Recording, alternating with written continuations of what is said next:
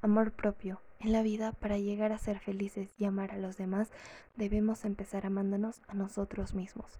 Amarse a sí mismo ante todo, por la aceptación de lo que somos, por nuestros errores y nuestros éxitos.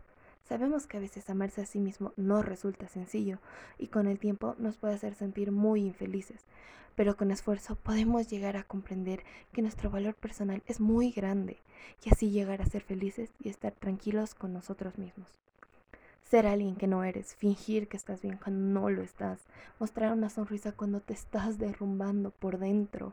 Eso hasta convencer a los demás. Son algunas de las tantas actitudes que puede tomar una persona con baja autoestima. En su mayoría se alejan por miedo al rechazo, no intentan algo por el temor a fracasar. No es fácil salir de problemas de los cuales no quieres hablar, pues nos sentimos inútiles, insuficientes e impotentes. Amarte a ti mismo es un gran paso para poder hacer las cosas sin miedo.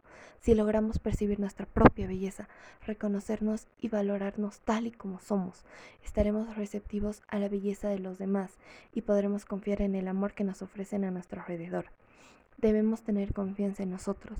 Si necesitamos ayuda, pedirla ya sea a nuestros padres o a un psicólogo. Tenemos que elegirnos amarnos por encima de todas las cosas, transformar nuestras creencias y ser amables con nosotros mismos, aceptarnos sobre todas las cosas y convertirnos en los guardianes de nuestras propias vidas.